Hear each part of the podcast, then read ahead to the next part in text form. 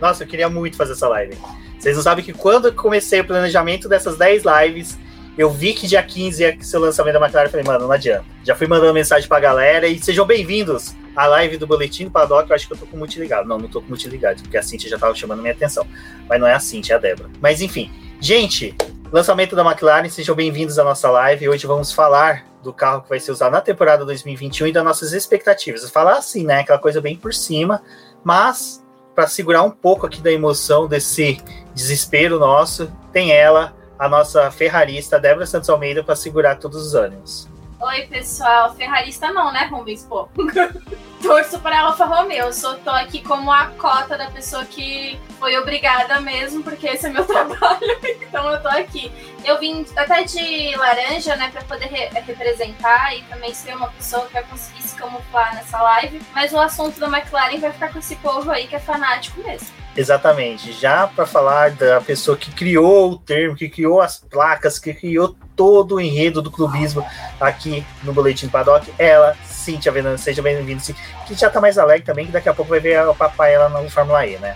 Oi, gente, boa noite. Estou super no clima do clubismo, que hoje está 103% li... 107, porque é 3 mais 4. Então, hoje está 107% liberado o clubismo nessa live, que é a melhor live de todas as lives, porque a gente vai falar só de McLaren e eu estou muito feliz, muito feliz mesmo. Até porque a gente tem convidados assim de altíssimo nível hoje, né? Hoje é sucesso. Essa live, ó, espetáculo. Exatamente. Para falar aqui com a gente, ela já passou aqui na semana passada e quando convidei ela aceitou, fiquei muito feliz. A Denise, jornalista, expert em McLaren e que também vai segurar um pouco dos ânimos, ou não? Nem um pouco, nem um pouco, Rubens. Boa noite a todos. Obrigada por me ter aqui novamente. Eu já fiquei emocionada já na vinheta. Então... Objetivo atingido. Sim, eu já estava aqui com um sorrisão assim, só pela vinheta. Então, Débora, sinto muito, mas haja um pouquinho de clubismo hoje. Mas eu, eu, fico feliz que eu tive minha chance ali na sexta-feira, né, de ser clubista para Alfa Romeo e tentei defender o time de alguma forma, mas é difícil, né, gente? Mas assim, eu vou tentar só fazer parte dessa live que meu carro favorito é o da McLaren de 2008, tá? Então vou ficar aqui. Não fala de 2008, porque a gente tem uma galera aqui que eu, eu vou falar, quem me trouxe novamente para os ânimos da McLaren, para o amor da McLaren, que eu tinha engavetado por um tempo. Primeiro Primeiro eu vou chamar minha chefinha eterna, aquela que comanda, fala mais alto para mim do que qualquer outra pessoa. Mari Espada, seja bem-vinda, Mari. E aí, galera, boa noite a todos. Obrigada pelo convite. Linda! Maravilhosa! Na hora que eu coloquei a vinheta aqui, eu só vi a Mari. Nossa, eu tava. Não Bom, e falando do Papai Orange, cara, melhor grupo de WhatsApp para falar de, de, da McLaren, melhor site, blog que já teve da McLaren, muito bom. Mas ele, o cara que matou o coronavírus para estar aqui hoje, Will Mesquita. Seja bem-vindo, Will. Maravilhoso. Ô, Rubens, obrigado pelo convite. É um prazer estar com vocês. Tenho que falar que é um prazer absurdo estar participando com a Mari é, dessa live, fazia tempo que a gente não, não participava de nada assim, diretamente ligado à Fórmula 1 e falar da McLaren sempre é perfeito. É verdade. Não, cara, é, é, é, muito bom. Eu acho que quando, quando a gente decidiu fazer essas lives, eu lembro que eu estava acompanhando as lives do Área Restritiva, que é um canal de basquete, e quando teve a live do Chicago Bulls, cara, era um. todo mundo fã, aquela coisa exaltada. Eu falei, cara, se um dia eu fazer da McLaren, não vai ter jeito vai ser punk, não tem como segurar. E hoje a gente até depois aqui conversando, que na hora que teve o lançamento da McLaren, a Cíntia, ah, mas foi só isso. Eu, caramba, como foi só isso? Tem um carro ali com motor Mercedes. Tipo, um motor é, que ganha, não é um motor que não. quebra. É isso. Não, calúnia, calúnia nesse Tem prova no Twitter, agora. gente. Vai lá no Twitter da Cíntia. Eu não falei que foi só isso. Colocando Calma, água no chope é da assim. gente. Cara, eu, eu achei muito interessante hoje, do ponto de vista de pessoa que não torce para McLaren, porque tinha a parcela que tava muito doida por causa do lançamento, de como foi a live, e a outra parcela que tava lá, tipo, mas é só isso? Só, só foi isso? Mas o carro é igual ao do ano passado. Aí eu, tipo, meu Deus do céu, gente. O pessoal tá brigando. Pois é. Quanto, quanto, ao carro, eu achei legal, mas a apresentação eu fiquei um pouco. É, fiquei bem um pouco brochada, sabe? Não, é, no final ela é, realmente foi, mas só que, cara. É, não, não curti o é. carro não tá lá, sabe? Não, não, não atendeu as minhas expectativas. Melhor que as danças da Ferrari, isso foi. Não, ah, foi. Não, porque isso. se conseguisse ser pior também, né? Peraí. Numa escala, a gente fica acima do desfile da AlphaTauri e a apresentação da Ferrari. Então, nisso eu tô okay. feliz. Não, mas, mas, não, mas é porque é com, isso é que eu sei que eu tweetei de verdade, o resto eu não lembro. É, não, mas é porque assim, o negócio foi porque eles deixaram para apresentar o carro no final. Só que, tipo, o carro, ele é praticamente, assim, a pintura, né, ela é quase a mesma do ano passado. Então ficou, foi aquela coisa, né, assim, você tem o, os pilotos chegando de, de McLaren, você tem um arquivo confidencial pro Ricardo, aí você tem o Zac Brown chegando com o André Saida, você tem o não sei o que, não sei o que. Aí no final é o mesmo carro, tipo, aí você fica, ué, é, você, tem, você tem esse hype todo, né? O hype tem um negócio assim, mas aí depois eu fiquei pensando, né, assim, voltando pra racionalidade, eu fiquei, cara, a gente aqui é trouxa, porque o carro é o mesmo nome com a letra M no final. Tipo, o que, Já que é muda diferente? muito. Esse o que, que é? muito. Não, então, exatamente. O que, que é o diferente? É só o motor, é só o que tá dentro. Fora é igual. A gente é que é trouxa, que fica esperando um monte de coisa diferente que não tem, Mas entendeu? o pessoal, assim, é, algumas pessoas, pelo menos, estavam com a esperança de que talvez a Mercedes ia ter alguma coisa no carro, tipo, alguma coisa da pintura, ia puxar alguma coisa para Mercedes, né?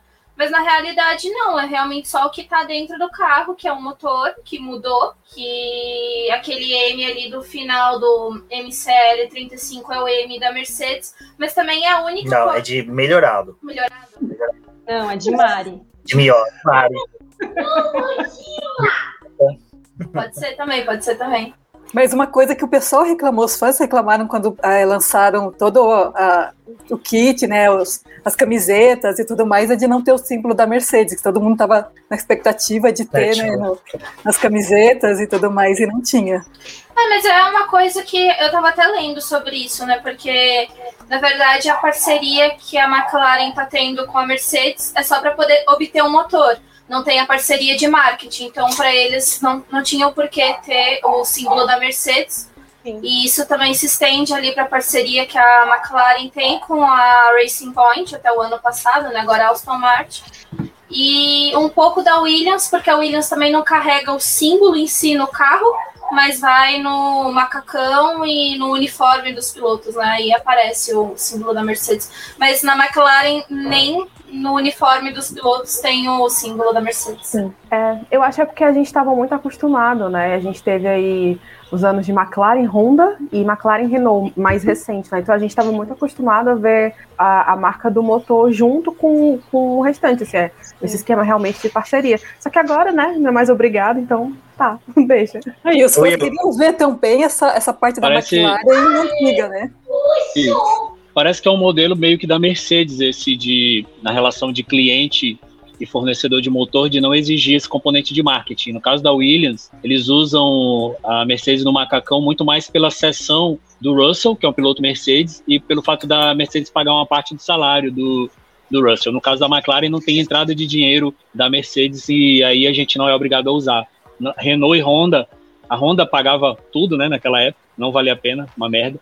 E, e a Renault ela já exige que, que as equipes clientes usem né, e coloquem lá na, na carenagem o, o símbolo e tal. Então, só para falar ainda agora, é, eu li aí mais línguas falando que o M do MCL M era de mesmo, porque o carro era igual, ah, mas não. eu tive um tempinho pra, tive um tempinho para dar uma olhada no, num, num, num, canal que eu gosto muito, que é o F1 Elvis, do, do Mark Priestley, que é ex-mecânico da, da McLaren, e ele explica muito bem é, que o que a gente viu de diferença, entre aspas, aerodinâmica ali no, no carro, e aí eu sou meio ranzinza quando eu vejo a galera analisando é, especificação de lançamento e falando de, de mudanças e tal, mas eu achei muito bacana a análise dele, é, que mostra bem claramente que o que a gente viu de diferente, que a gente comemorou, tem muito a ver com os requisitos do próprio motor, né? Então, o que a gente viu airbox, tem tudo a ver com do motor Mercedes é diferente do turbo. Então, por isso, ela é um pacotamento de resfriamento. Calma, eu, eu tô muito emocionado. Eu tô muito emocionado. Eu gostei muito. Falei? A pessoa, a internet dele não é emocionado. Conheço o Will, eu conheço, cara. Mas esse negócio de analisar foto de dia de lançamento, até na semana passada eu brinquei muito disso. Que a gente ia falar assim: não, a gente viu que a asa, até a Cintia falou, a gente viu que a asa dianteira tá na frente, a asa traseira tá atrás, o assoalho tá perto do chão. Mas deu para observar algumas modificações que atendem o novo regulamento, né? Uhum. Exato, essas sim. E é isso. É o que eles Mark... têm que mostrar. O resto tá escondido. É, o Mark Higgs fez um, uma análise lá no site da Fórmula 1 falando disso, né? Que o bico tinha sido testado pela McLaren Mugello e porque foi por conta daquela coisa de homologação das peças, então eles correram com o tempo para poder homologar a peça e poder utilizar nesse ano. E a asa dianteira seria muito parecida com o que eles utilizaram em 2020 mas essa é a primeira coisa que a gente está conseguindo ver. A gente sabe que na pré-temporada esse carro já vai ter mudado bastante. E aí, quando realmente for para Barcelona, é, Barcelona não, Bahrein, vai estar tá completamente modificado é, de novo, né? Fala para Ferrari, Mercedes e para Barcelona. Perfeito. Pode ser, pode ser. É, elas podem ir para lá. ah, é tudo com B, gente. E aí eles trocam esses negócios, fica muito confuso. Imagina a gente, a gente, é, a gente é muito otimista de achar que a McLaren vai evoluir o carro e tudo e tal mas a gente precisa ter o pé no chão para saber que a McLaren gastou muitos tokens do, do regulamento para fazer a adaptação da PU Mercedes. Então ela gastou muita coisa em empacotamento.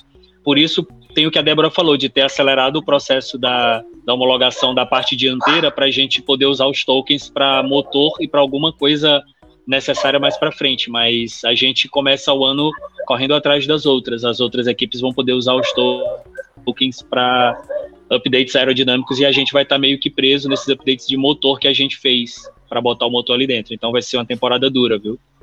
E uma coisa que eu achei até interessante disso que o Will tá falando e de outras coisas que a McLaren foi soltando nesses últimos meses foi eles falarem o quanto que eles tiveram de fazer de modificação, não só para poder colocar o motor, mas para poder criar toda a adaptação.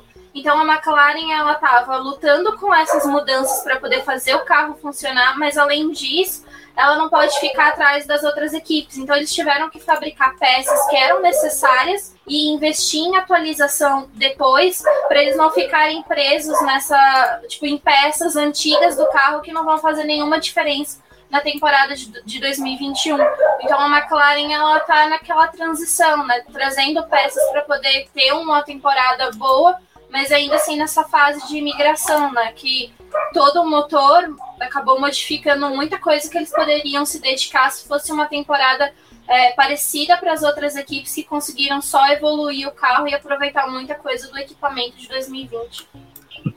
Eu só quero dizer que eu acho muito bonito tudo isso que vocês estão falando aí, mas assim, eu já tô no clima de vice-campeonato. o meu nível de ilusão tá assim, lindo vocês analisando técnica, lindo vocês falando de PU e token, não, não sei o, o que. Cara, a gente tem que ter o pé no chão. Eu quero ter pé no chão. Eu quero que o Lando Norris e o Daniel Char tenham pé no chão no pódio. Por mim, sendo no pódio, meu filho. Total. Total. Mano, não aceito menos que dobradinha. Mano, dobradinha. Eu tô... Mas eu tenho. Preciso, preciso perguntar para vocês. Eu tô cortando. Preciso perguntar para vocês porque porque eu sofri com isso, mas como foi como foi para vocês olharem o Ricardo entrando, saindo ali do, do carro da McLaren no ah, McLaren Technology Center e tal? Como é que foi? Foi a vinda, a vinda do carro da McLaren foi broxante, vai, foi bem zoadinho. Hum, Podia ser uma McLaren Senna ali, um okay, carrinho mais okay mais, mais topzinho e tal. Mas na hora que ele saiu, aquele homão, aquele australiano. Ah, eu arrepiei, gente. Caraca, não, velho. Eu acho que tá bem crocodilo Dante pra mim, velho. Acho Olha. que meu sorriso ficou maior que o dele. O negócio é porque era um carro preto e tava tudo escuro, né? Aí uhum. não tinha contraste. Se fosse aquela McLaren cara... cena laranja também. Eu vi o cara saindo do carro e falei, é o astro que a McLaren Nossa. vai ter agora esse ano. Era o que... carro!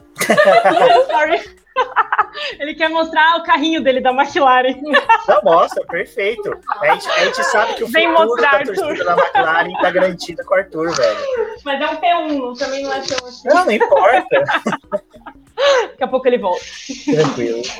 Mas o lance do Ricardo é uma coisa que, pelo menos lá no grupo do papai, é uma coisa que a gente falava direto, né? Que o nosso sonho, quando começou aquele namoro passado, era do Ricardo vir pra, pra equipe. Eu ficava infernizando o pessoal falando que eu queria o Vettel, né? Mas por sorte ele rodou para as outras bandas. Mas ver o Ricardo ali, cara, foi sensacional. O entrosamento dele com a equipe, depois o lance do sobrinho dele foi, foi lindo demais. Bom, uh, uma da parte da live a gente sempre comenta um pouquinho do ano de 2020. Aí, quem eu vou pedir para dar só uma passada assim por cima de 2020 é a Denise, que fez um de um texto que foi compartilhado, publicado pela Juliana Serrazoli. Então, Denise, se puder só falar, assim, não precisa abranger tudo, só fala como foi lindo 2020, como a gente estava apanhando desde 2014. Bom, 2020 foi um ano ótimo para a McLaren, porque realmente ela estava vindo de anos muito ruins.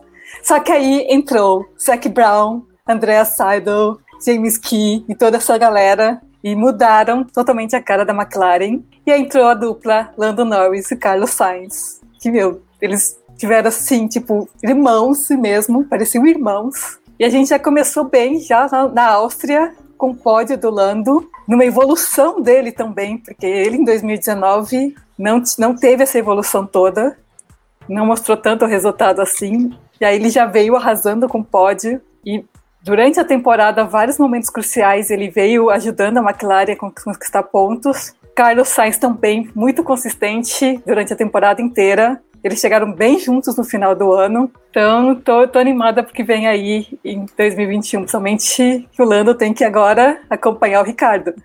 Eu acho que o que vale dizer ainda da temporada 2020 é que tanto o Carlos Sainz quanto o Lando Norris eles foram é, muito consistentes dentro do time mesmo.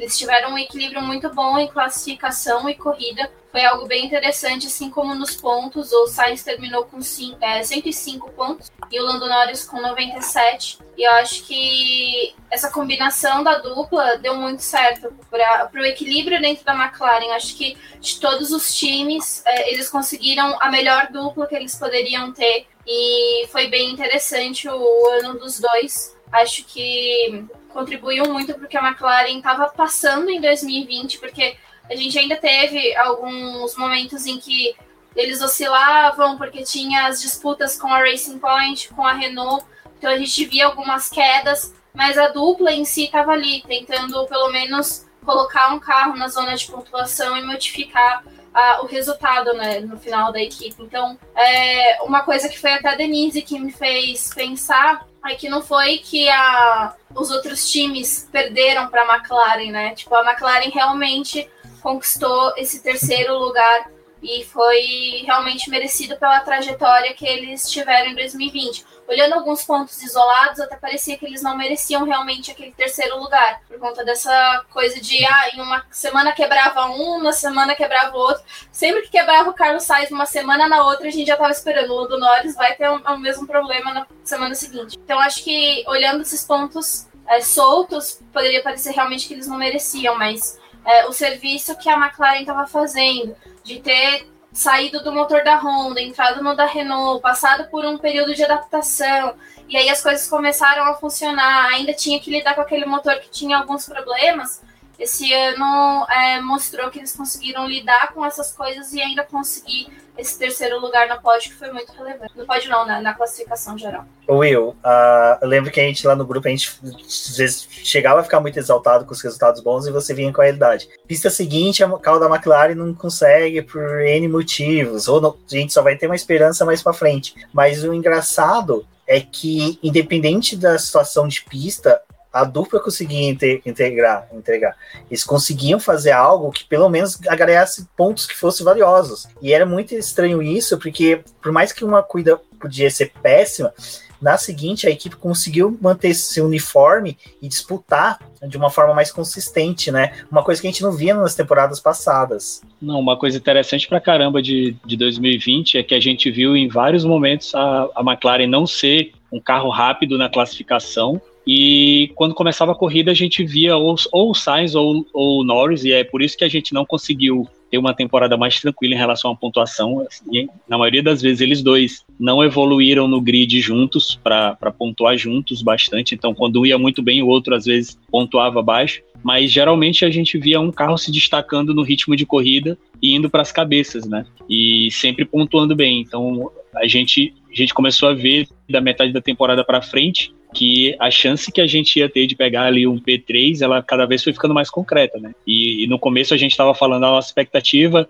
é um P4, P5, a gente já vai estar tá feliz. Eu lembro no começo do ano a gente falando disso. E aí quando veio o P3 foi acima da expectativa, né? Muita gente falando em P2 esse ano e eu fico assim, com o pé atrás, mas é, vamos ver o que, que vai dar, né? É, eu tô otimista. Eu... Mas eu sempre tô otimista no início da, da pré-temporada. E... Olha, mas se a gente mantiver a alegria do Arthur, a gente chega longe.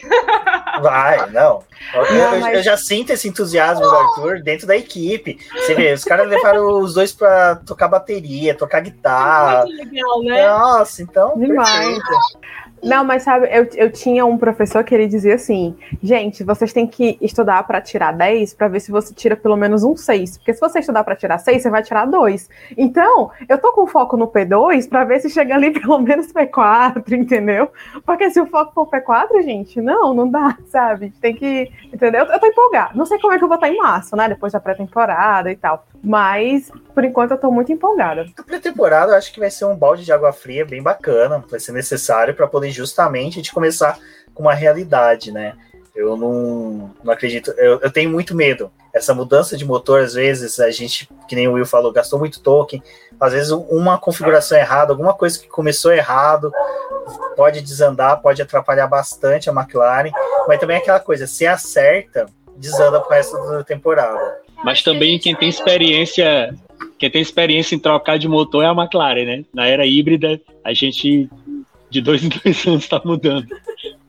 Troca como se fosse de roupa. Bom, as roupas da McLaren realmente, né, estão sendo renovadas sempre.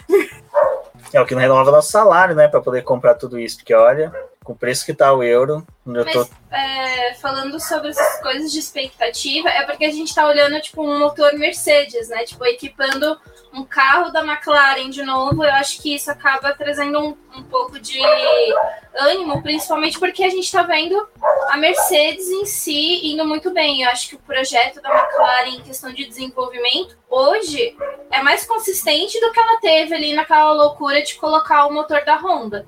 Aquilo ali foi desesperador. A gente viu tipo assim uma sequência de erros acontecendo depois eles precisando voltar para Renault. E aí agora com a Mercedes, eu acho que alguma coisa eles devem ter tirado de lição ali. E eu também não consigo ver tipo a McLaren com o que ela fez em 2020 se tornando, sei lá, tipo uma Williams, sabe, com vários erros, com vários problemas que também tem um motor Mercedes e não anda porcaria nenhuma, né? É ruim olhar para Williams, né, que tem motor Mercedes, esse que é o meu medo. É, o próprio Lando, o próprio Lando, ele fala isso. Ele fala, gente, calma, que não, não é o motor Mercedes que vai resolver todos os nossos problemas, porque Ai, o carro mesmo de 2020 tem problemas. Sim, é. Eles tinham muita estabilidade por causa de vento. Eles passaram a temporada toda reclamando disso. E ele falou: Isso aqui é uma questão que a gente precisa resolver. Não adianta só pôr o um motor e achar que a gente vai ganhar. Tinha que é, mandado mas... o motor e o Hamilton junto. Não, mas do outro lado, você vê que o desempenho da, da Racing Point, né, que acabou com esse nome finalmente, ano passado foi muito bom. Então, assim, o que é que a gente tem de referência? Tem a Mercedes, tem a Racing Point, tem a Williams. A McLaren, ela já estava no nível da, da Racing Point, entendeu? Já estava conseguindo ali brigar. Se de um ano para o outro conseguir cair, sei lá, sete posições no grid, aí, meu filho, tem que acender todas as sirenes vermelhas do mundo para ver o que acontece. Espera que o Eric Mulher não tenha vindo ali junto, assim, escondido, sabe? Tipo, oi, Sabotando o motor no caminho. Ele tá lá Não. na Disney da França, deixa ele lá, tá cuidando do Mickey francês. Ele que fique por lá. Mas 2020 foi muito bom, como a Denise falou, a gente comentou agora, mas é, eu ainda tenho muitos receios da, dessa parte da equipe de erros bobos. A gente vê a McLaren cometendo os erros assim primários, é uma coisa que não vem de hoje, não é de temporada 2020, 2019, é uma coisa que parece que a equipe criou esse costume de ah, uma corrida, pelo menos a cada 12, a gente tem que errar alguma coisa. Ou é estratégia, ou é. Pit stop é fatal. Pit stop. Ah, é, horrível. Ridículo, né? É ridículo. Pit stop estratégia. Nossa. É, Eu acho inaceitável quando não uma é- equipe desse não é tamanho um dos pilotos, né? Fora quando não é um dos pilotos fazendo alguma caquinha por aí. Mas eu acho que desses erros bobos, eu acho que o mais gritante é o de pit stop, que é tipo, ou é na hora errada, sabe? Ou acontece alguma coisa errada e dura mais do que. demora mais do que deveria, entendeu? Assim. É, é difícil. Então, é- são esses, essas coisinhas também que tem que corrigir, né? Não, esse, esse lance da, dos pit stop, mas o, o que a Cintia até comentou é, é engraçado. Os erros dos pilotos, às vezes, também eram, sim, eu achava alguns ridículos. O meu, eu não sei se vocês tinham a mesma análise, mas só que, pelo menos na parte de ultrapassagem, a gente está bem melhor do ano passado, porque eu tinha a sensação que o Carlos Sainz era um piloto que demorava muito para ultrapassar, ele estudava muito o piloto da frente, sabe? Pegava, fazia um doutorado, fazia um TCC do piloto da frente, até tentar usar ultrapassar. E quando tentava, tipo, a corrida já tava pro fim. Mas você também tinha crítica ao próprio Lando Norris, que ele, quando ele tava no meio do pelotão, ele andava muito bem. Quando ele caía para baixo de décimo, era muito difícil dele também se recuperar ali no grid. Não, ele ficava jogando videogame com o álbum lá no fundo, era ridículo aquilo. Mas o Lando, pelo menos, ele melhorou muito em ultrapassagem, porque ele, ele não. Ele foi- começou a ficar mais agressivo em 2020. Aquele pódio na Áustria, ele não teria. O Lando de 2019 não teria conseguido. Porque Não, ele não teria agressividade para segurar, 7. é, pra segurar o, o Sainz, porque ele estava quase perdendo a posição para o Sainz. Ele não ia segurar o Sainz e ele não ia fazer aquela ultrapassagem ousada no Pérez. E depois E- colocar o cenário 7 para funcionar, né? É, o cenário 7, eu tô torcendo para que mantenham ele no- nesse motor Mercedes, né? Eu acho que tomara que a Renault tenha deixado esse pendrive lá para eles, porque foi. Não, a corrida da Áustria foi sensacional. É que o meu problema foi, salvo engano, Rússia. Rússia, que o Lando, nossa, o Lando ficou lá no fundo, chafurdando na lama com o Russell. Eu falava, gente, é, é sério, eu saía da sala, ia na padaria, comprava pão de novo, já tinha comido pão, voltava, Continuava lá, né? é, e continuava lá, gente, o que que esse Lando tá fazendo? Mas isso que a Denise falou é, é real, ele evoluiu muito. E é uma coisa que eu, pelo menos, espero dessa dupla, é uma evolução. O pessoal até teve uma pré-live que a gente fez, acho que a, só tava eu, a Cintia e a Débora, que a gente falou que o nosso receio era virar uma dupla de piadistas, né, Will? Dos caras ficar toda hora fazendo piada, piada, piada, piada. Mas não, eu acho que eles estão mais centrados do que na era Lan- Lando Carlos Sainz. Eu acho que, pelo menos por hora, por causa do fato do Ricardo já tá na 11 primeira temporada, já é um piloto já mais velho, ele sabe que o fim da carreira dele está próximo mais do que do Lando. Então ele tem que se manter mais focado. Eu, eu acho que, ó, sou muito fã do Sainz, só para deixar claro. Falei ano passado que, que eu ia sentir falta até eu olhar o Ricardo com o macacão da McLaren, claro. E assim, não, não cabe discussão em relação ao nível do Ricardo e o nível do Sainz. É, o Ricardo é um piloto de um material de campeão mundial com toda certeza. Já mostrou isso nessas temporadas para trás. Então a McLaren claramente ela faz uma aposta muito mais alta. Então é meio que um divisor de águas para o Lando também, porque ele vem de dois anos onde ele terminou a pontuação do campeonato de pilotos atrás do companheiro de equipe. Ele está encarando um piloto que é tido por todo mundo como material para campeão mundial e ele vai ter que mostrar para gente como que ele está em comparação com o Ricardo. Se o Norris fizer uma pontuação aí, sei lá, 50% do que o Ricardo fizer, ele vai cair bastante na avaliação. Eu digo que 2020, a Denise já falou, foi muita evolução para o Norris, mas eu vi muita gente questionando é, ele não ter aproveitado a vantagem que ele criou na primeira metade do campeonato para terminar à frente do Sainz, que teve muito problema nas quatro, cinco primeiras provas. Então esse ano para o Norris é um ano tenso, muito tenso. Então não vai ter tempo para tanta brincadeira e tanta piadinha. Vai ter que ser trabalho, foco e resultado. Mas o Ricardo vai pressionar ele, ele vai ter que parar de fazer piadinha e, e reagir, sabe? Acho que ele vai amadurecer muito, muito mais ainda esse ano, por conta da, da competitividade com o Ricardo. Eu acho que o próprio Lando Norris, assim, olhando os discursos que ele fazia em 2020 e o que ele já está fazendo em 2021 mostra que a mentalidade dele realmente deu uma mudada, assim, tipo, ele está colocando o pé no chão e ele sabe que o Ricardo é um adversário forte, então ele está tentando é, mostrar o melhor dele e vai tentar mostrar isso nessa temporada. E eu acho que é isso que vai fazer o, o tirar um pouco da visão do Lando de ser só um piloto piadista que fazia gracinha, que eles formariam essa dupla. Até porque eu acho que assim, a gente ter uma dupla que nem a gente teve Carlos Sainz e Lando Norris não vai acontecer é, tanto, porque eles eram o que a Denise falou, eles eram praticamente irmãos. E a gente vê que a relação, acho que Lando e Daniel Ricardo vai ser uma, uma relação interessante, boa para o time, porque a McLaren ela tem esse ambiente que flui, que o pessoal consegue trabalhar bem, porque é uma equipe que está realmente mostrando que tem potencial, todas as coisas foram mudadas para que esse ambiente fosse favorável, mas eles vão ser adversários na pista. Então, tipo, o objetivo do Daniel Ricardo, se é ele conquistar um título ou ele é, tiver mais próximo de sair da Fórmula 1, mas com marcos interessantes dentro da categoria, ele vai agir de uma forma. E o Lando Norris ele precisa firmar esse assento dele ali na McLaren. Então ele vai ter que mostrar o melhor possível, até porque é, é o momento dele fazer isso, né? Tipo, a gente vê que a gente tem um adversário mais forte, a gente tem que fazer o possível, né? Ele e o Carlos Sainz, eu acho que ainda em pista, eles se equiparavam um pouco. É, eu não sei se vocês também têm essa leitura, mas tem o fato de que, assim, o Ricardo, ele, querendo ou não, ele chega com status de estrela, porque quem foi atrás dele foi o, o Zac Brown, foi o chefe da equipe, entendeu? Foi o CEO da equipe. Tipo assim, eu quero, esse piloto tá aqui porque eu quero que ele esteja aqui, porque eu acredito que ele que vai trazer os, os resultados, porque eu sou fã do trabalho dele, porque eu quero conquistar títulos com ele. Então, existe também. Eu não, assim, eu não queria colocar essa, essa coisa de, sabe, meio, meio mito, assim, entendeu? Mas é quase isso, sabe? Então, tem essa pressão em cima dele, e aí, assim, talvez o Lando também tenha sentido isso, né? Que tá, ele entendeu que quem tá do lado dele agora não é mais o amigão dele, o parceirão, assim. É um cara que ele é super bem visto e muito querido dentro da Fórmula 1, mas é um piloto de, de, de alto nível já, né? Assim, não é mais um, o, que o Lando tá indo para a terceira temporada dele, né? O Ricardo tá com uma década já, então tem aí um, uma, uma diferença de experiência muito grande entre eles dois e de expectativas também, né? Então, é, eu acho que de certa forma, mesmo que, mesmo que inconscientemente, o Ricardo ele já tem essa essa ah, eu não tô conseguindo achar a palavra para descrever.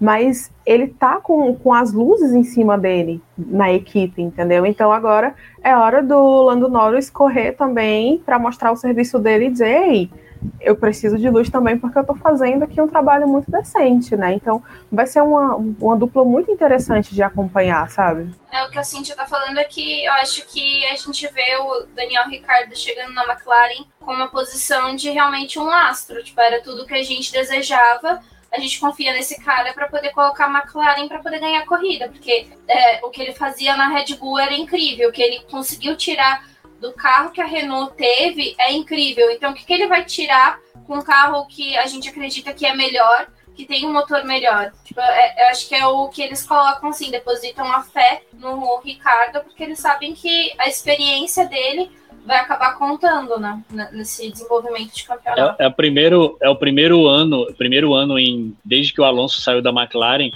que a equipe vai ter claramente um piloto número um e um piloto número dois. Eu acho que não dá muito para questionar isso. Verdade. E desde que o Ricardo saiu da Red Bull, ele saiu para ser o número um da Renault e ele entregou. É, a aposta em cima daquele carro de que teria pódio, brincadeiras à parte, foi uma aposta muito arriscada e ele foi lá, e levou. Então, ele mostrou que ele valia aqueles 25 milhões de euros que a McLaren ofereceu lá atrás, na época que ele optou pela Renault. Então, é uma aposta meio que certeira. Eu acho que o desafio do, do Lando é um desafio grande. Eu eu tô aqui esperando que ele ande bem pertinho do Ricardo e que os pilotos façam a diferença de novo. Eu posso fazer um comentário no da Talita? Não. Palhaço. É... Não, é que ela tá falando, né, que analisar essa questão do Ricardo, como ele vai se comportar com a pressão e expectativa. Eu acho que ele já provou isso ali na Renault, porque ele também foi numa posição de expectativa e uma pressão muito grande, acho que até, não sei se maior, mas igual talvez da McLaren, porque a Renault ela estava naquela gana de ser a terceira volta dela para a Fórmula 1 e ela queria voltar para o pódio, ela queria brigar pela terceira posição do campeonato e a Renault estava vivendo aquela angústia dentro do campeonato de não conseguir fazer isso. E aí, quando eles colocam o Daniel Ricardo, os resultados da Renault começam a melhorar. Ele supera o Esteban Ocon, assim, tipo, de lavada praticamente.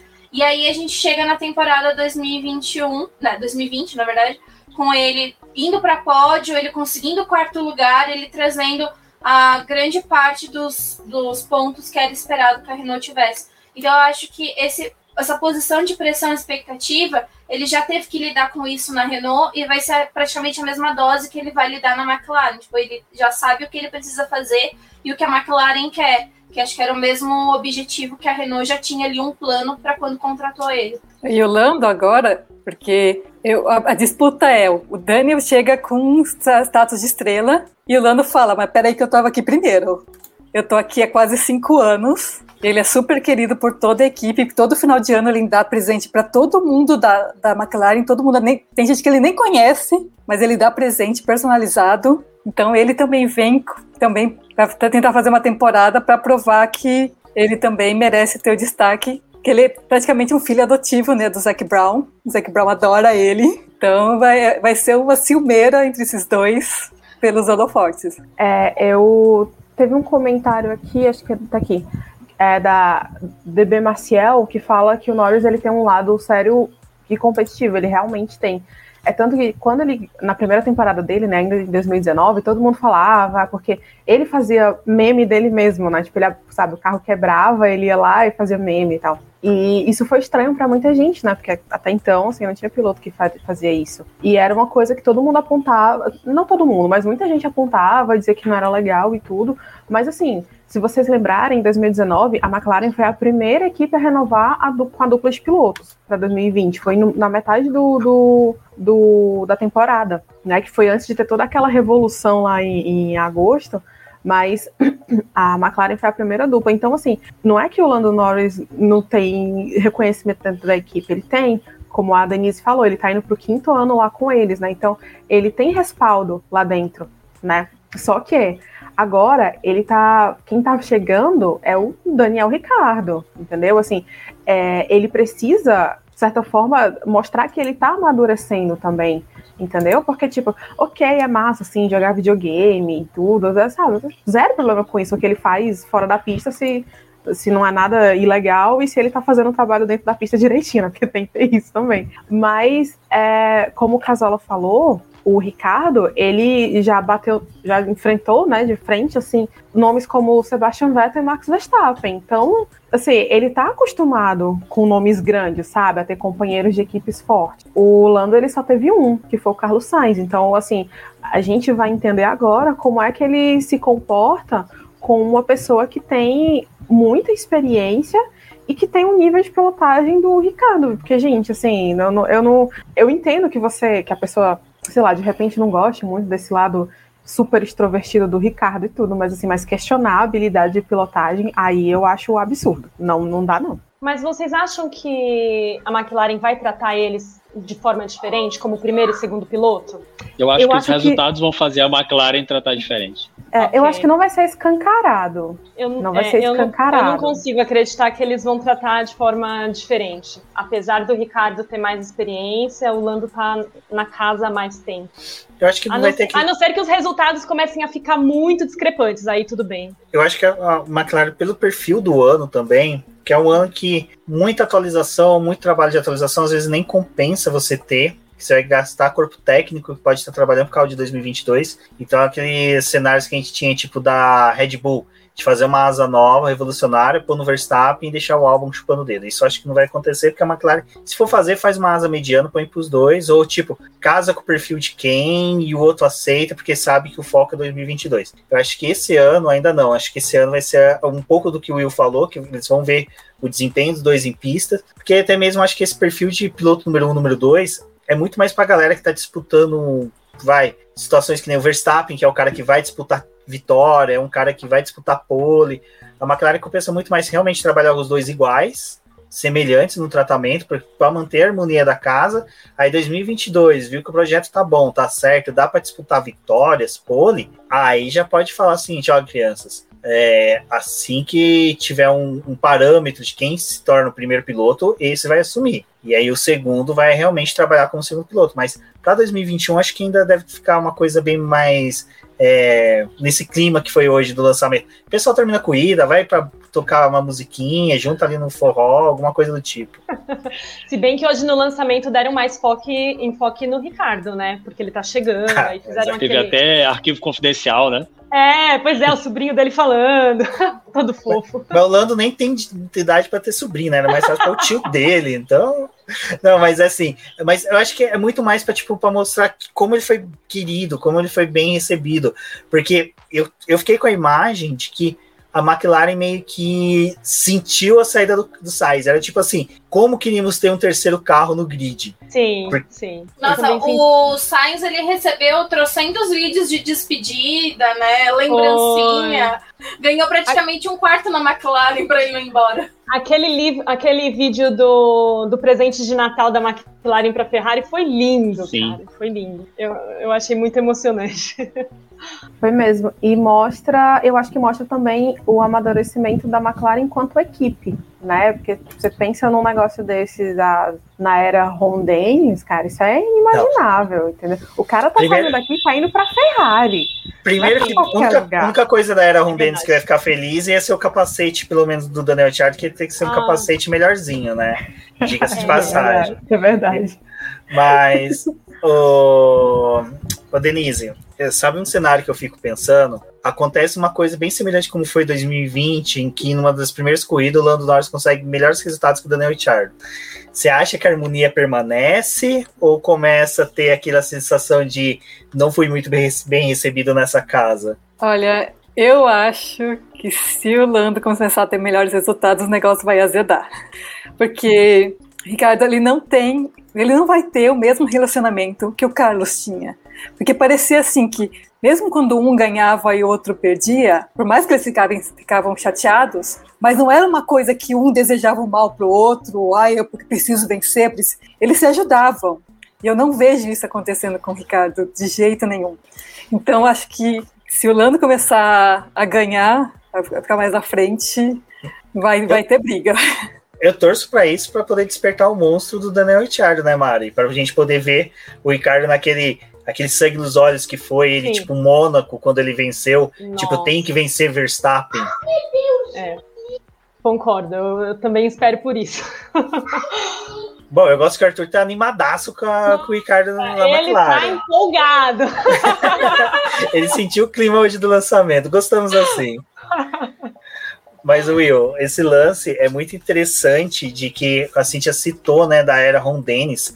Eu lembro que quando conheci você e a Mari, foi na, bem, salvo engano, foi o quê? 2014 mesmo, na, no início da era híbrida, que a gente ficava naquela tensão da mudança da Honda, e a gente criticando o Ron Dennis, tretas no grupo do pessoal defendendo o Ron Dennis, a gente já cansado do Ron Dennis das caprichadas. Zac Brown, você acha que essa dupla que ele montou hoje, essa estrutura que ele montou hoje, se a gente fosse colocar um comparativo do que o, o Ron Dennis teve na mão, seria um comparativo do que ele foi a McLaren do final dos anos 80, começo dos anos 90, daquele início de estruturação até ter um êxito com títulos mundiais e depois seguir o destino normal. Não torço que seja o mesmo destino que a gente seguiu nos anos 90. Cara, é, eu nem sou hater do, do Ron Dennis, né? Virei torcedor da McLaren num cenário de, de rondenização total da, da equipe, anos 80, então, assim, não tem muito o que criticar, né? O cara tava ali, colocou o perfil dele de uma maneira muito forte na equipe, padrão de organização e tudo, e a gente pode até dizer, cara, que a McLaren começou a derreter ali, final dos anos 2000, quando começou a mudar a estrutura é, padrão Rondenes para uma estrutura diferente, né? O Rondenes meio que abriu as portas para um modelo é, de gestão diferente do que ele tinha centralizado e tal. Então, é meio que assim, o erro do Ron Dennis foi dar margem para que a McLaren fosse menos Ron Dennis, vamos dizer assim. O Zac Brown, ele, assim, para mim, cara, ele veio com, com um projeto e o cara tá executando um projeto milimetricamente preciso de tudo que ele desenhou, porque ele recebeu a McLaren terra arrasada e aí ele, a galera fala isso, a gente não tem acesso a isso, mas basicamente três eixos, que era primeiro se livrar da Honda para poder ter um motor confiável, um motor que garantisse performance né? Em detrimento de ter alguém que bancasse pela vergonha que a gente estava passando. Muita gente criticou esse movimento dele. É, em paralelo a virar um, uma equipe cliente, ele estabeleceu um, um, padrão de captação de recurso baseado em pequenos patrocínios. Hoje a McLaren mostrou o macacão com 35 patrocínios diferentes. Né? No site da McLaren tem 41, 35 são ligados com a Fórmula 1. A gente saiu aí de 5, 6, 3, sei lá, na época da Honda. Então ele conseguiu entregar ele foi contratado por isso, a expertise dele é marketing e ele trabalhou para isso, ele entregou o que ele prometeu. E a última peça do projeto Zac Brown de voltar a McLaren a ser campeã era ter um piloto de ponta, porque ele, ele recuperou isso e entregou para a gente o Ricardo. Então, ele montou uma equipe de projetistas, a gente tem uma chefia de equipe confiável com o Saido, a gente tem uma equipe de projetistas com que galera boa, ele, a gente tem um motor campeão, que é o motor Mercedes, a gente tem o Ricardo, então assim, a gente não tem mais desculpa, né? É, acabou a eu, eu diria, alguém, alguém já falou, alguém, alguém já postou isso, mas a gente repete, e a gente repete isso há muito tempo, a Cíntia e eu, a gente sempre fala isso no Twitter, em Zack We Trust, então a gente tem que confiar porque o cara veio e entregou. É verdade, é verdade. E, e, eu já falei isso, assim, eu sou muito fã do Zac Brown, muito fã mesmo que eu, eu tenho muito medo do defeito dele, entendeu? Porque quando aparecer vai ser uma coisa assim surreal de absurda, sabe? Vai ser ele é pedra é tipo... no rim, alguma coisa assim, mau hálito. Não, vai, vai ser um negócio tipo, ele bota filhote de Beagle pra brigar, entendeu? Eu tô com muito medo não, de não. aparecer alguma coisa. Não, Você falou, falou de filhote de Beagle brigar, o meu já entrou em desespero aqui em casa. Sabe? Gente, eu porque... já vi a camiseta armada hoje. Save the Beat, exato. Porque assim, eu, eu sou muito fã dele. Eu acho que esse trabalho de reconstrução da equipe é, é, é a cara dele, é o que ele é sabe? E, e, tipo, você vê que é realmente ele, assim, porque ele é uma pessoa muito tranquila. A, como, como você falou, Denise, ele é, ele é descontraído, né? Ele é uma pessoa leve, assim, ele é praticante do diboísmo, entendeu?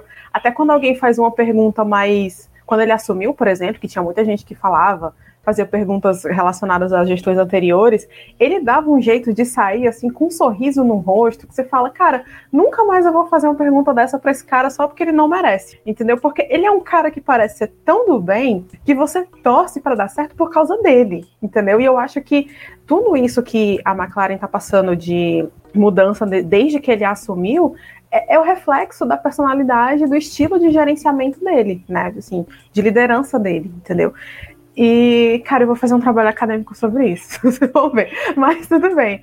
É, então, eu fico, eu fico muito positiva empolgada, porque eu vejo que quem está liderando o projeto é uma pessoa que entende o que está fazendo, que está dando resultado do que está fazendo, e como Will falou, é, o Will acabou de descrever perfeitamente os, os três principais aspectos, né, as três pontas do tripé que o Zac Brown montou e que tem tudo para dar certo, né? Assim, a gente só precisa ver o que realmente vai acontecer quando o carro for para pista e a gente precisa combinar com as outras equipes também, que é para dar certo, porque senão não vai.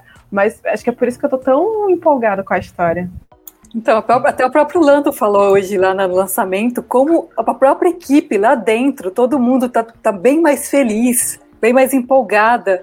Teve uma live de um dos mecânicos da, da McLaren há pouco tempo atrás, e ele falou, por exemplo, na época do Ron Dennis, eles não podiam escutar música na garagem. Tá montando a garagem ou montando, e eles não podiam escutar música. Aí todas as garagens em volta, todo mundo ouvindo música, se divertindo, e todo mundo lá naquele padrãozinho Ron Dennis, que ninguém podia sorrir. E aí vem o Zac Brown, que, meu, já vem aquele alto astral. Então, isso reflete na equipe inteira. Você vê os pilotos que, que têm contato com o pessoal já sabem melhor.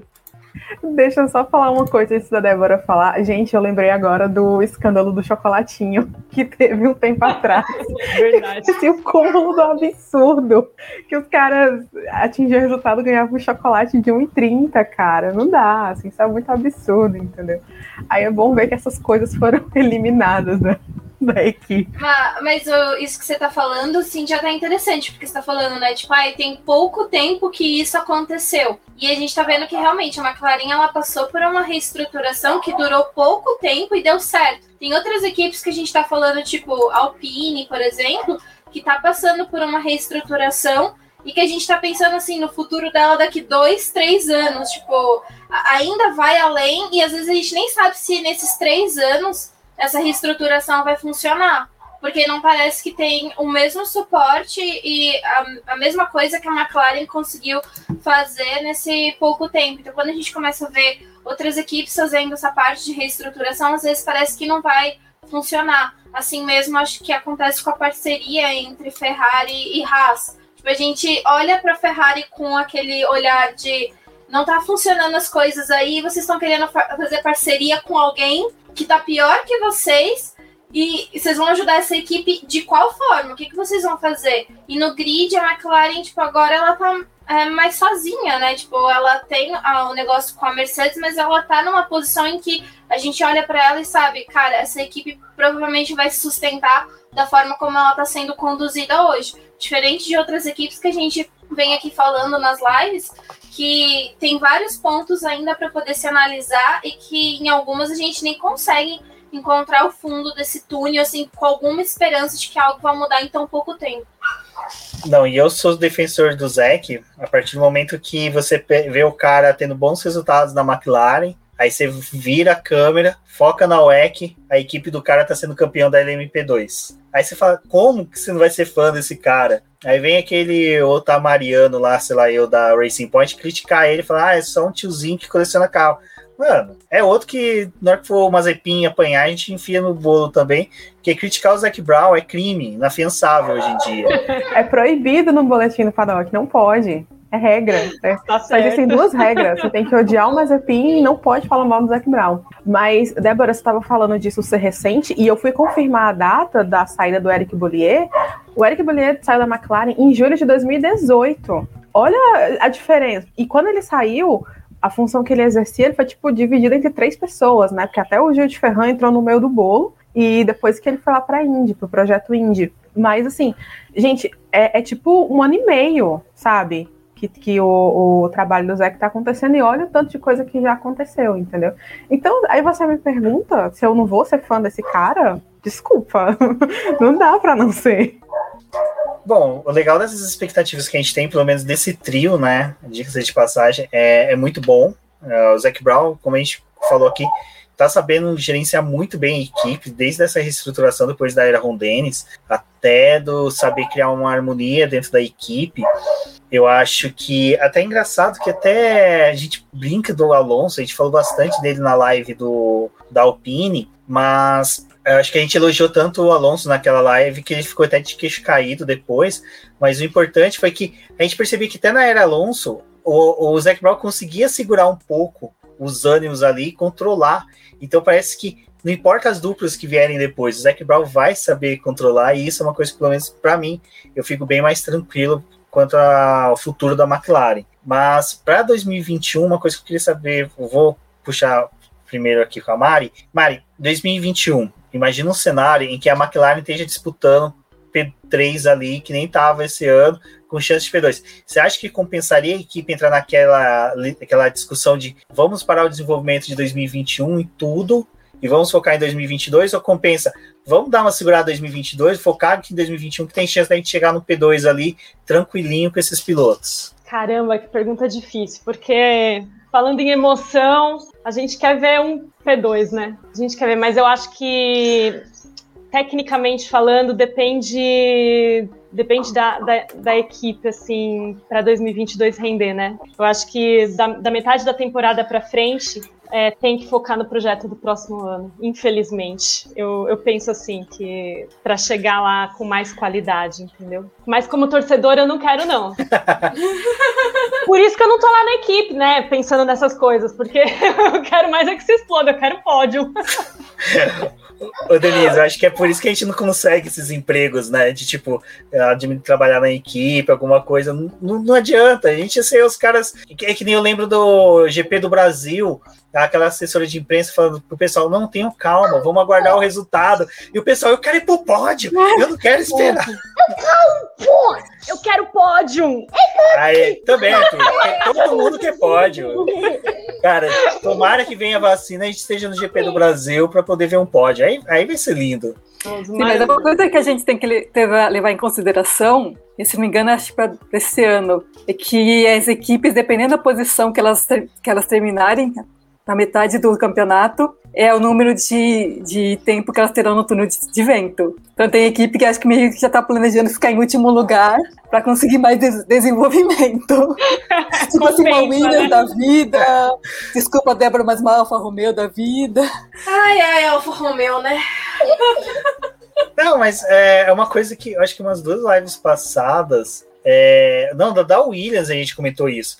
De uma, não, não isso, mas mais ou menos essa linha. Fala assim, cara, a Williams é uma que vai se beneficiar se ela continuar ruim. Se ela continuar péssima, ela vai ter. Mas só que daí é aquela coisa, né? O quanto que isso pode ser bom também para a Mercedes, que vai ter um acordo técnico ali com ela, né? Isso, esse que é o meu medo quando eu vejo esses acordos técnicos.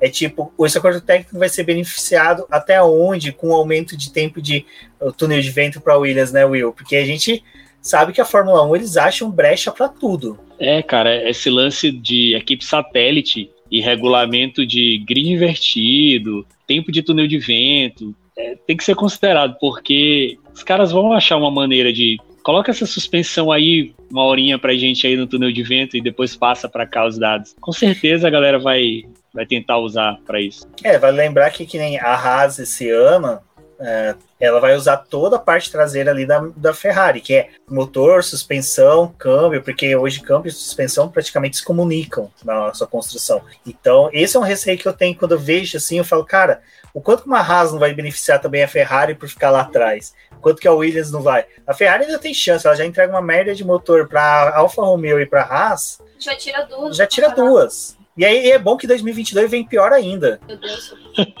Imagina a gente estar tá escrevendo o texto disso, tipo, é, Alfa Romeo, Haas e Williams brigam pela última posição. Cara, tem largada, fica os seis lá parado. É, ótimo. Agora tem um outro detalhe que é assim, né? Quanto mais alto é a sua, quanto mais alta é a sua classificação no campeonato, mais dinheiro você ganha, né? Então tem que fazer aí o é cálculo né? do custo-benefício de quanto é que esse negócio de túnel de vento vale a pena, entendeu? Porque é, tem essa regra nova para fazer justamente assim, para melhorar né, a, a, nivelação aí do, das equipes. Mas, gente, dinheiro é dinheiro, entendeu? E a gente sabe que, assim, a, a McLaren, ela não tá nesse mar de rosas todo maravilhoso, né? Assim, tá tentando o tempo todo conseguir recurso para poder manter a, tudo funcionando direitinho, né? E, inclusive, O próprio Zac Brown também está tentando aí explorar outras categorias e tal. Não é que eu quero falar da Fórmula E agora, mas é porque, tipo, tem a Indy, né? Então, tem outras coisas. Mas é uma forma também para ver se dá uma gareada de recursos, né?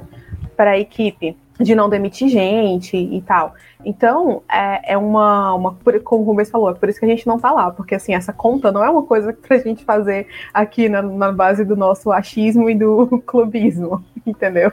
Eu acho que olhando para a temporada 2020 que a gente teve ali um momento que parecia que é, a McLaren ia rachar por conta da pandemia. Talvez até o Will consegue falar melhor sobre isso. Mas teve aquele momento que a gente ficou tipo, o que, que tá acontecendo ali na McLaren? Tipo, o que, que, que eles estão fazendo? Tipo, demissão de, de gente. Tipo, estão chegando nesse nível. Depois de tudo que eles construíram, esse começo de 2020 foi muito complicado ali para McLaren. Então, talvez, assim, olhando para pelo campeonato, brigar pelo segundo lugar para poder ter dinheiro, para poder ter um 2022 com uma folga melhor, talvez compense muito mais do que ganhar horas em desenvolvimento no, no túnel de vento, porque acho que ali vai ser muito parecido o que vai acontecer com os três primeiros. Tipo, a gente tá é, apostando que a Mercedes vai vencer mais um campeonato de construtores, que a Red Bull vai estar tá ali entre segundo, terceiro, com a McLaren brigando por esse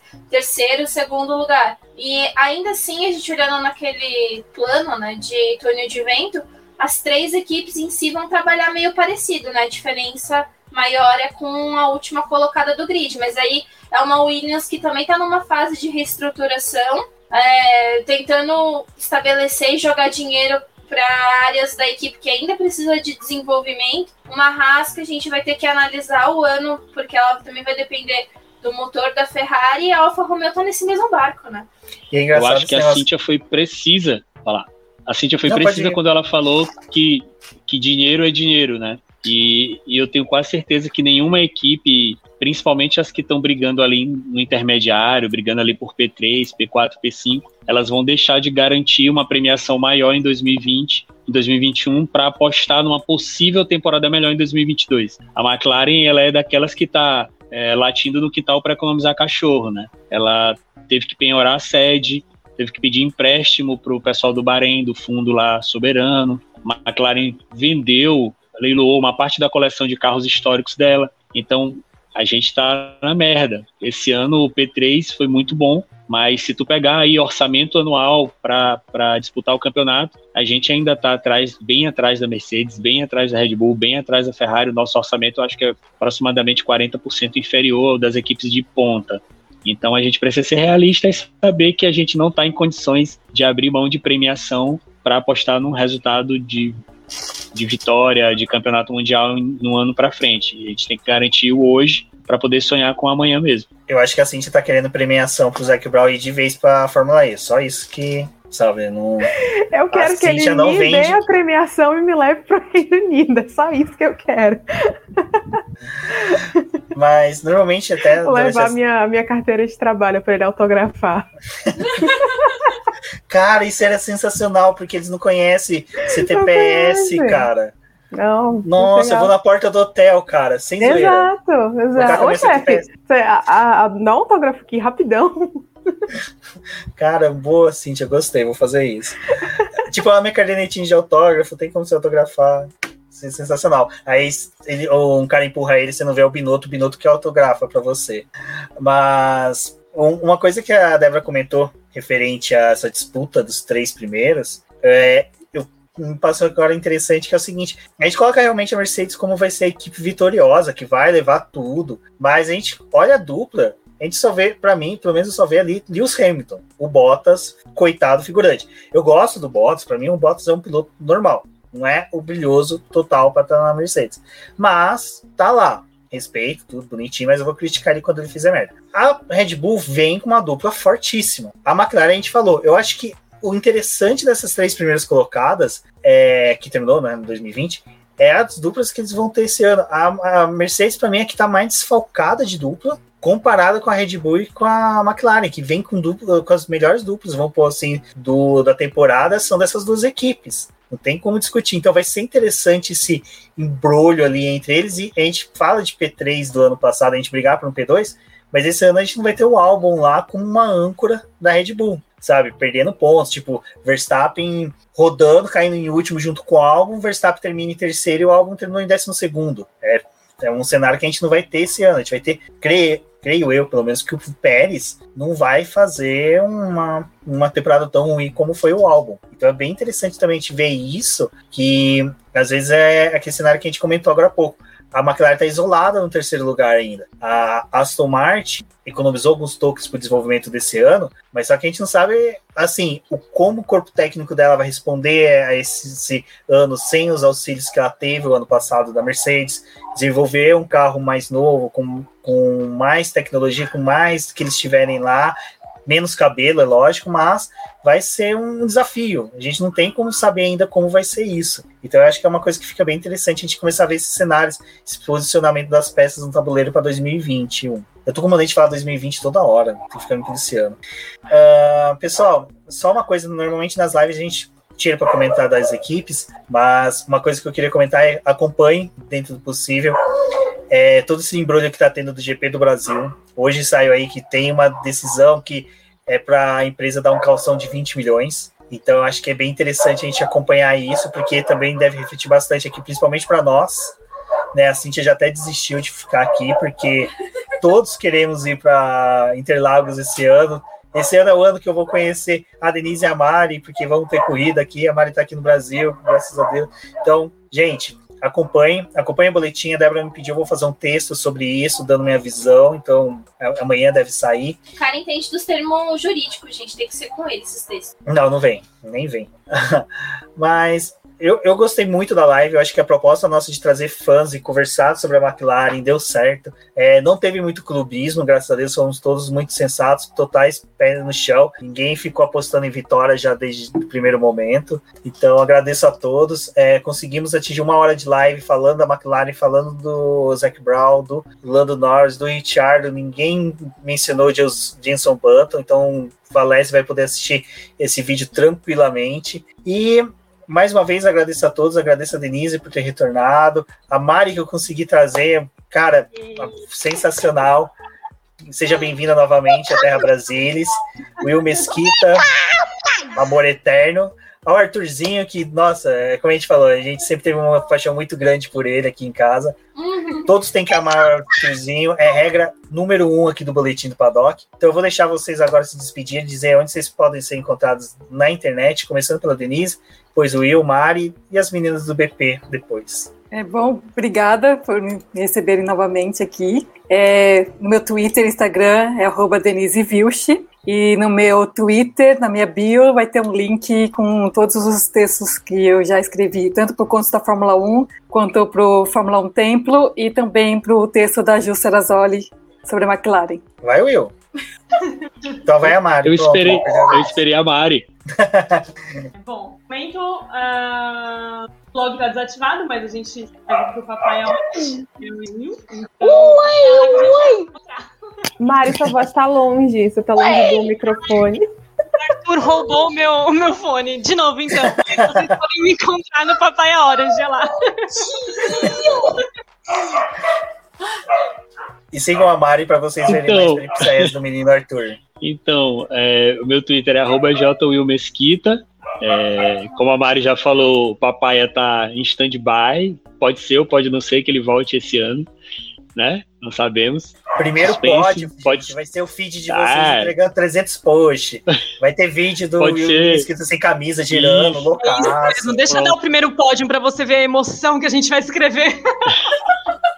Então, pode ser ou pode não ser que ele volte aí dentro do portal do BP também, não sabemos. Suspense. E, e sim, é, até, até a última live que eu participei, eu estava é, lançando um podcast sobre a fiscalização da natureza, que não pode parar. Estava é, lá no Bate-Bico Podcast. E agora a gente está em outro projeto chamado Uru Podcast. A gente tem um perfil no Twitter, é, Uru Revista, que é uma revista de divulgação científica a respeito de observação de aves e natureza em geral. Então, quem gostar disso pode estar dando uma força para a gente lá também. Queria agradecer o Rubens, a Débora, a Cíntia pela oportunidade de estar aqui. Sempre que a gente pode, a gente vem, porque é muito legal estar com vocês. Bom, pessoal, como sempre, obrigada a todo mundo que ficou acompanhando a live, né? O pessoal que está ouvindo como podcast, o pessoal que está vendo essa live em algum outro momento. Os meninos por ter vindo aqui, obrigado, assim, é muito bom ter enchido essa tela para a gente falar sobre a McLaren. Estava muito ansiosa por essa live.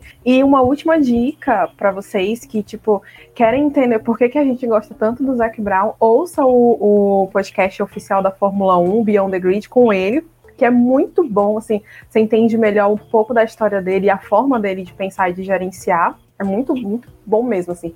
Super recomendo. E a gente vai continuando aí acompanhando os lançamentos das equipes, né? Se tudo der certo, daqui a dois anos a gente vai ter a McLaren na Fórmula E. Então, vamos ver. E até sexta-feira tem live aqui no canal do Boletim do Paddock sobre as equipes, as expectativas para esse ano, tá? Meu Twitter e meu Instagram aqui, sim, underline VX, Cindy com Y. E a gente se vê em algum outro momento. Amanhã eu sei que eu vou estar aqui falando da Aston Martin. Esse eu sei. Os próximos eu não sei mais, tá? Então, beijo e até a próxima. Eu queria agradecer a volta aqui da Denise. E foi um prazer gravar aqui com a Mari, com o Will, o Will que eu admiro muito, a Mari também. Então foi incrível gravar esse programa com vocês. Obrigada a todo mundo que acompanhou a gente aqui no chat. Hoje foi realmente movimentado, muita gente falando da McLaren, Daniel, Ricardo e afins. E, gente, vocês têm que assistir essa live. Se vocês estão escutando por podcast, vocês precisam conhecer o Arthur. É só isso que eu tenho que dizer. Ele é o responsável pelo maior movimento da live hoje. Exatamente. Tava aqui, só conseguia ficar olhando pra tela da Mari e babando aqui no Arthur. Ah. E bom, pessoal, se vocês gostam do nosso trabalho, apoiem a gente lá pelo, pela plataforma do Apoie-se, ou também por outras formas, é só entrar em contato comigo ou com o Rubens que a gente consegue te auxiliar para poder apoiar o nosso projeto, fazer parte daqui e auxiliar no nosso crescimento e desenvolvimento do nosso trabalho. A gente precisa de muita ajuda aqui para poder manter o projeto nesse 2021, que também vai ser um ano desafiador para nós. Muito obrigada a todo mundo que escutou o programa até aqui. E para mim, o Zac Brown só vai ser grande no dia que ele colocar a McLaren dentro da Stock Car. Então, enquanto que isso não acontecer, não, não, não, não acredito muito, não. Gente, muito obrigado a todos, pessoal que participou dos comentários. Como a Cintia falou, até o final da semana, lives. Vamos falar ainda da Aston Martin, Red Bull, Ferrari, Ferrari, gente, Valese, quinta-feira aqui todo mundo nos comentários Ivan, falando, o Ivan do Punta Talks. E na sexta-feira, nossa querida Rafaela, se vocês acharem que hoje teve clubismo, aguarde a sexta-feira, aguarda. Então é isso, pessoal. Um beijo a todos e até a próxima.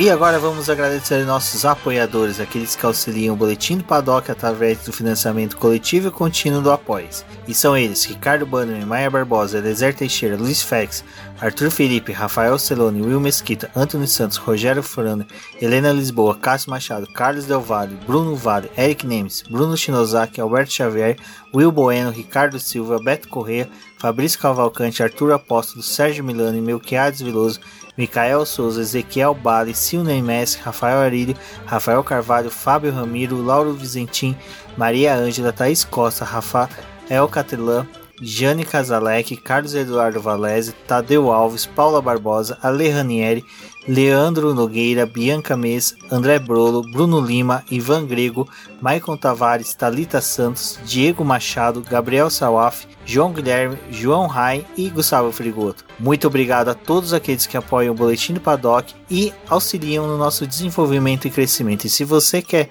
apoiar também o Boletim do Paddock, entre em contato com a gente através dos nossos perfis oficiais ou acesse o link apoia-se.com barra Boletim do Paddock e lá você terá as opções de apoio ao Boletim do Paddock. Um forte abraço e obrigado!